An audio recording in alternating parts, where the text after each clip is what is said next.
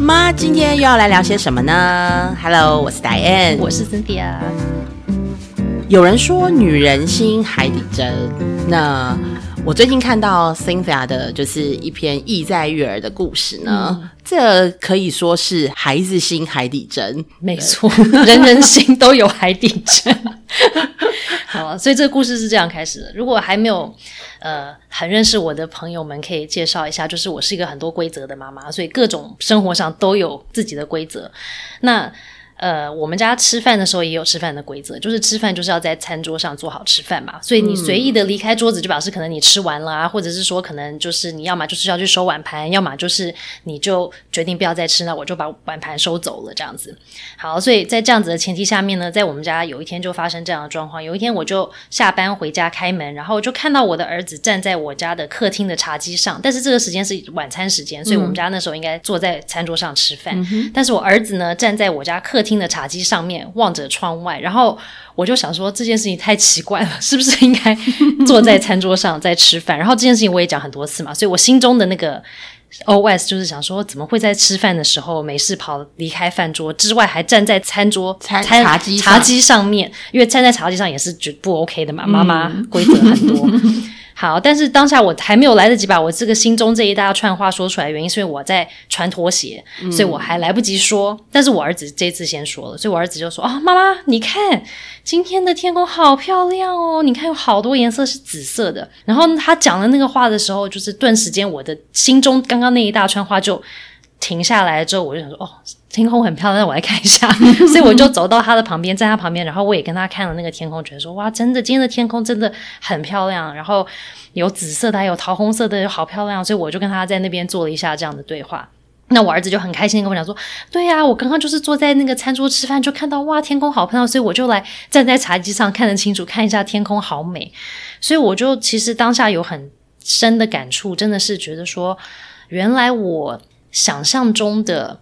事情就应该是说，事情发生跟我的想象中的状况差很远，而且差很大。就是我可能原本一进门，那个心中一一大堆 OS 就是觉得说。小朋友就是一可能没有符合我的规则，明明知道不该做的又来做，那是什么意思？在挑战我？对，是在挑战我吗？然后呢，呃，再来就是觉得说很烦躁，因为觉得说啊，我都下班回家，然后还要这样子看到你站在茶几上是怎么一回事？但是后来他讲了这串话之后，我就发现说，其实小孩的想法。跟我们其实很不一样，他的想法只是真的很单纯，就觉得说哦，天空好美，我去穿这个茶几上站着看一下，因为在下面我看不看不清楚嘛，所以我就发现说，原来很多时候小孩想象的跟我看到，然后我想象的可能差距很大。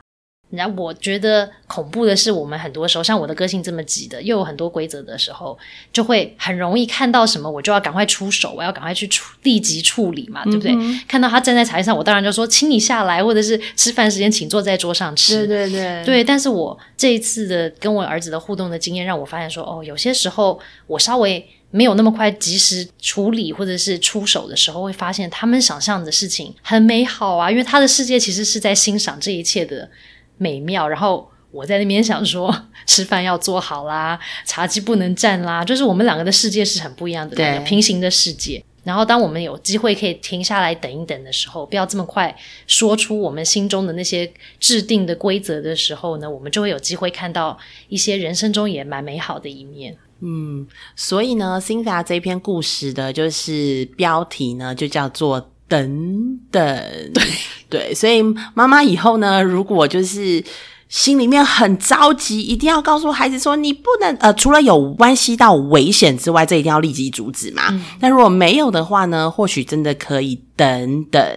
对，那就心里可以唱一下噔噔噔噔噔噔噔噔，看看这样可不可以有一些新的。火花出现，哎，不过我想聊，我我想知道啊，就是后来你有没有就是跟他说茶几不能站啊？有后来回到那种理性的模式，然后再跟他说教吗？没有哦，其实因为我觉得我儿子现在年纪比较大一点了，所以我真的就可以跟他有点像朋友聊天的方式。所以我们后来就坐下，那看完漂亮的晚霞之后，我就说：“那我们我去洗手，那我们坐下来吃饭吧。”所以他就说：“好。”然后我们就去吃饭。但吃饭的时候，我有跟他分享说：“你知道，其实我刚刚进门的时候看到你站在茶几上，觉得很奇怪啊。我们吃饭不是要坐在餐桌上吗？”他就说：“对啊，我知道吃饭要坐在餐桌上，可是因为真的很漂亮，我就起来看。”看了一下嘛，所以我们还做了一项的一个对话，就是哦，妈妈进门的时候看到的时候，我当下是什么感觉？然后呢，我儿子就跟我分享说，哦，对对对，我也知道我不能做这件事情，但是因为当下的这个状况，所以我觉得这样子比较好，所以我们还做了一下这样对话，我们还笑一笑，然后觉得说，哦，好，那我们就讲聊别的这样，所以就把它当做一个有点像吃饭的话题。哎，我觉得这很有智慧耶，就是你是用自己的。感觉就是你看到这个事情，然后把你的感觉说出来，那这个其实就无关就是对跟错。我觉得至少听起来是舒服的，因为你在告诉我你当时看到的感觉嘛，而不是直接告诉我说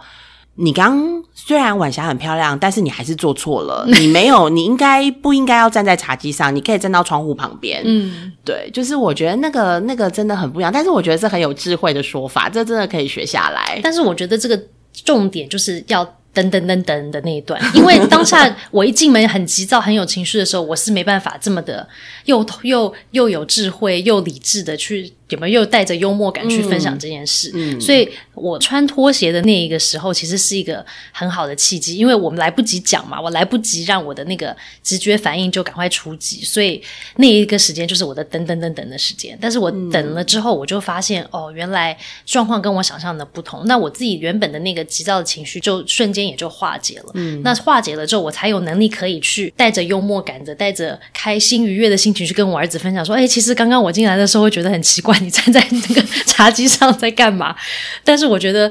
因为有等待的时间，我们有机会可以让我们的情绪冷静一点。嗯，然后呢，再跟小孩做对话，有些时候真的就帮助很大。因为像我自己个性很急的时候，很多时候就是。已经情绪不 OK，很急躁，或者是已经有点要生气的时候，再跟小孩说话的时候，当然说话口气就不会好，然后说话的内容也可能会是比较像指令式的啊，就是坐下来啊，不可以啊，不要做啊之类的。所以我觉得这个等待这件事情，其实是我当了妈妈之后发现真的是很重要的事。有些时候真的是会来不及，所以我有些时候我会就是当下，如果我真的。有事情真的已经卡在嘴边，然后很想说的时候，如果我很有智慧的日子，我会让自己停一下，深呼吸两口，然后再想一下那个是不是我要讲的话，然后再说出来。嗯，那如果有些时候真的是很急的个性来不及了嘛，就已经来不及告诉自己要深呼吸、要慢下来的时候，我当下可能真的讲了，先说出来了之后，但是我。我会在当下好好的体验讲出来之后发生了什么事，嗯，就比方说我很急躁的讲了之后，我就发现说，哦，我的儿子可能情绪也被我弄得很不开心，然后他也情绪不稳定，然后不开心，然后讲一些话我们互相都不喜欢，然后那个时候我其实就会很有意识的去体验那个当下我们两个都不舒服的感觉，然后发现说，哦，有些时候我没等，那结果原来是这样子，要把那个印象印在自己的脑海里面，这样子下次才会比较可以知道说，哦。不要那么快出手，因为上一次的体验不好，所以等一下下。那我觉得很多时候真的是不说，我真的很难过嘛，因为我就是。一定要说出来，因为我觉得事情不对，我怎么可以不跟我小孩讲呢？或者我怎么不能把对的方式要跟你说呢？但是有些时候我会做一个练习，就是在不是在真着事情已经发生的真当下要做不一样的选择，就是说我是要选择深呼吸呢，还是要赶快讲？而是我会练习在都没有事情发生，就是心情非常愉悦平静，小孩自己在做自己的事，我在做我自己的事情的时候，做一种练习叫做观察。然后那个观察是我只是就是很安静的去看那个小孩或者我的小孩在做什么事情。但是有些时候，因为我在观察的时候我不讲话，然后我只是用眼睛在看嘛。这个过程其实有些时候对我来说很疗愈，因为我就发现说，哦，真的是我脑海里现在就不说出来，但是我想象说，他现在一定是要去拿这个东西，然后等一下那个东西就会掉到地上，然后我要看，就像看好戏的那种心态。但是我不讲，但是当下我看着他在做什么的时候，我就发现说，哦，他在做的事情跟我想象真的是很不同。他不是真的要捣乱，也不是想要做很奇怪的事情，他其实就是想要去。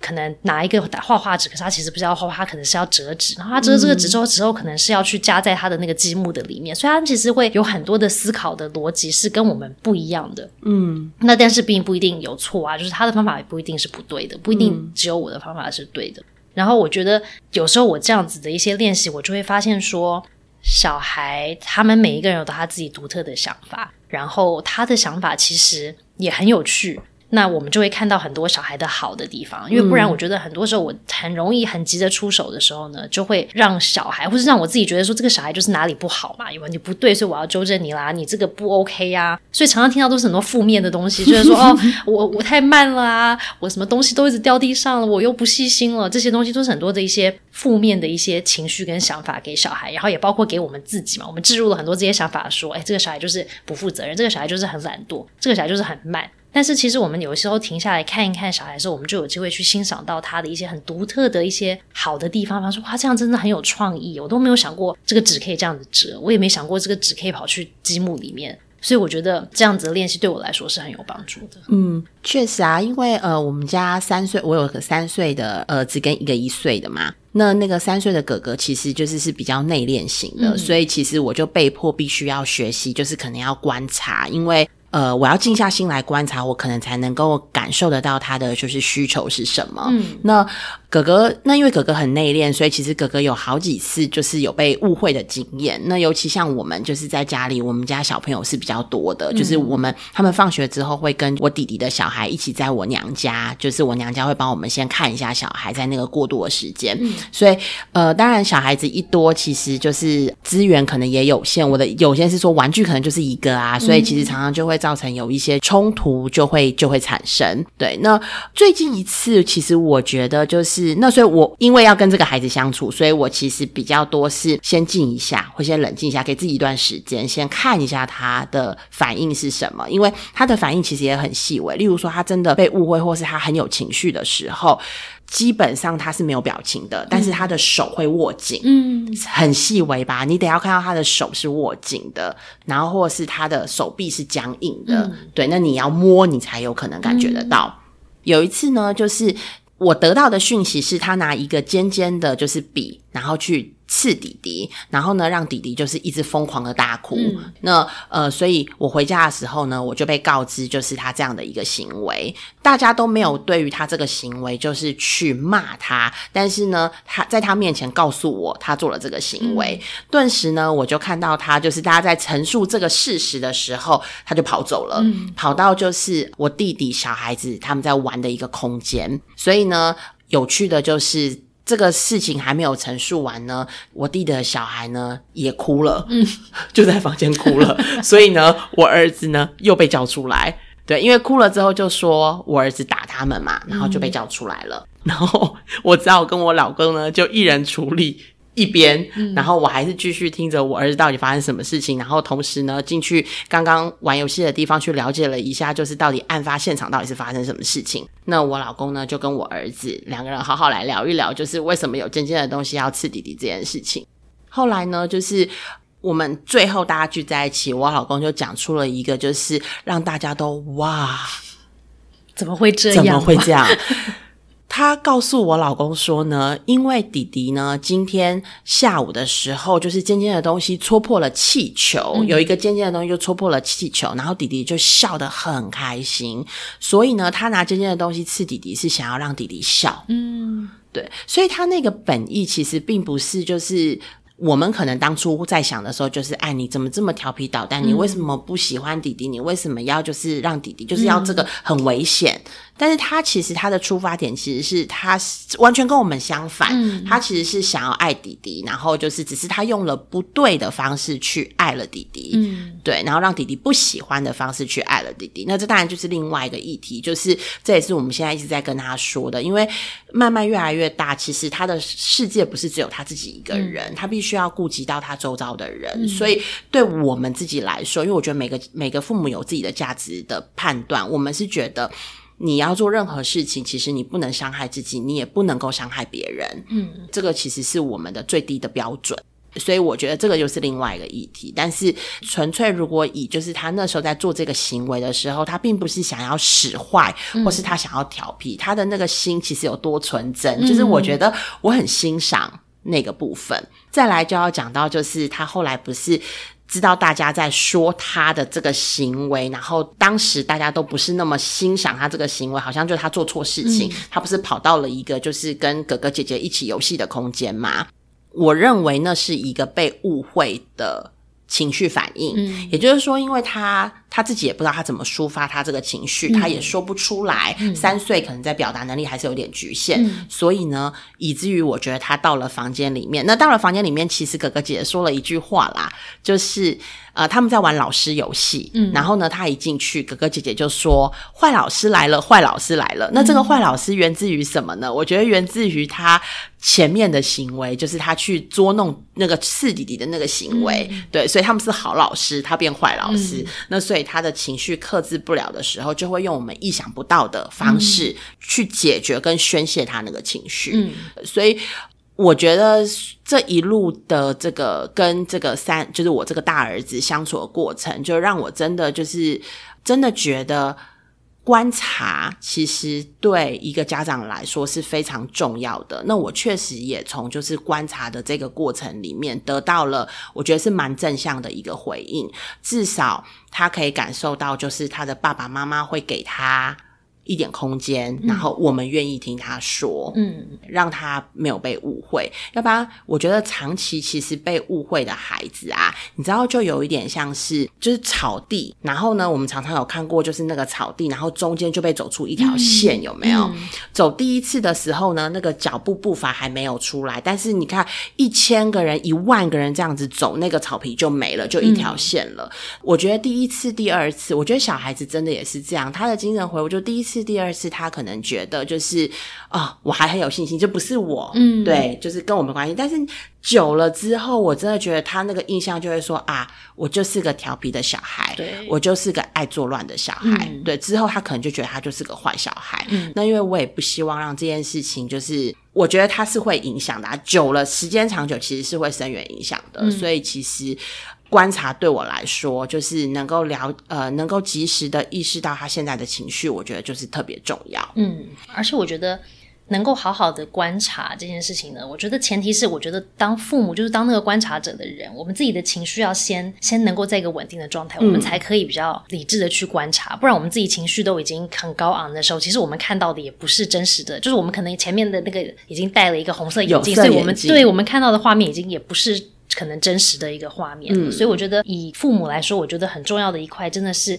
我们要帮助孩子去认识或者是处理他自己的情绪之外，我们更重要的是要先帮我们自己处理跟认识我们自己的情绪，那我们才有机会去帮助我们的小孩，在他在成长的过程。因为像翟燕讲的，他的小孩在比较小的时候，他其实表达能力还没有这么好，没有办法很完整的叙述说哦来龙去脉是什么，我的当初我的初衷是这样，后来结果是这样，那结果怎么样？他没办法做这么多的阐述嘛。然后他，但是他里面还有充满很多很多的情绪，可是这些情绪他也不知道。是什么？他只知道可能他当下觉得哪里不太舒服，就是哪里不对劲。对，但是他就是怎么样也说不出来啊。然后，如果在当下他的这些行为，他会觉得说他可能被误解了，或者是说可能被误会，可是他又有苦说不出那种哑巴吃黄连的感觉，他就会很难受嘛。所以我觉得，我觉得我们能够做的，真的就是要先让我们自己的情绪冷静一点，然后可以比较。理智的去看到哦，状况是这样子，那我们也比较容易可以跟小孩去像你先生做的，跟他做一些对谈，说那那那到底是发生了什么事啊？然后没有先从那个先下定论，就是先标签化，就说你就是很调皮，每次都把弟弟弄哭，或者是说你就是很捣乱，我都已经这么忙，你到底是要怎么样之类的，就是很容易我们用情绪对话的时候，就会把很多的那种负面标签跟情绪全部都。倒在小孩的身上，但其实那也不是我们真正的初衷嘛。我们的真正的初衷，冷静的时候、理智的时候想，也真的就是想要了解说，对啊，你到底发生什么事？那我怎么帮忙你去处理这个样的事情，不要再发生？我觉得二三岁的小孩啊，如果家里有这二三岁的小孩，这相处其实真的要除了要有耐心啊，就是还要同理他。但同理很难，对不对？对，就是他又讲不出来，我怎么同理他呢？对，所以我记得有一次啊，就是有一个就是夫妻的团体。他是在就是做就是宝宝的比手语，嗯，那为什么就要教不会的宝宝比手语呢？他当时是提到是说，因为有的时候宝宝可能被鱼刺卡到还是什么的，或哪里痛痛，他说不出，因为他不会说，所以他可以用比的，对。然后之前还有真的有一个案例是宝宝真的鱼刺卡到喉咙，然后宝宝就是这样比，让爸爸妈妈就知道了，赶快带他去医院把这个鱼刺处理掉。好，那我要讲的是怎么样去。在当时有那个体验是那一次呢，就是我觉得老师做了一个很特别的示范，他就请就是现场两位，然后记得是两个爸爸就举手了，然后呢一个爸爸就叫他塞奶嘴，嗯，然后呢就是要比出就是老师有一个指令，例如说学狗叫好了，然后要那个爸爸塞奶嘴，然后就要就是比出，然后让对方那个爸爸可以讲得出来，然后结果后来当然就讲不出来嘛，因为就是学狗叫其实也是有点难，最后就是让那个爸爸把那个奶嘴拿掉，然后就问他说：“你刚刚就是你比的。”这么用力，他一直想讲不出来，你的感觉是什么？超气的！为什么我想要表达的你都不能理解？然后老师就说：“这就是你宝宝的感觉。”嗯，就你宝宝当下其实就会有这种感觉。对啊，对，所以我觉得那一次的体验其实让我蛮震撼的。如果我们能够同理，就是他的心情的时候，我们其实不会误判。嗯嗯，那不会误判，就不会影响我们的情绪。然后就不会影响到我想，因为影响了我的情绪，我接下来的行为可能是生气，可能是愤怒，然后我就会骂人。对啊，我觉得就是回想到刚刚开始我分享我儿子那个站在茶几上的那个状况，就是当下如果我真的只是跟他讲说。你很糟糕诶，然后我每次不是都跟你讲说吃饭不可以没事下桌吗？然后茶几是在那地方吗？之类的，就是很多这样子的对话的时候，我觉得他其实那个很纯真，只是想要去欣赏一个漂亮的晚霞这样子的那个那个心。对我觉得其实是会受伤，他其实也会觉得被误解啊。然后，但是我跟他讲这些的时候，我觉得他也不会反驳，因为他就觉得说，的确我真的是在吃饭的时候我下了桌，我站在茶几上真的是不对的行为，所以他可能也不会说出他真正的想法。嗯，但是其实我觉得我们就错失了那个可以去。理解我们小孩更多的那个机会嘛？对。那我觉得现在我们的小孩都还小，只是到他们到青少年的阶段的时候，他们可能就更没有办法跟我们这样做更好的一些亲密的沟通。嗯。那我觉得那个时候也会是另外一种挑战。所以我们现在其实，在帮我们青少年的那个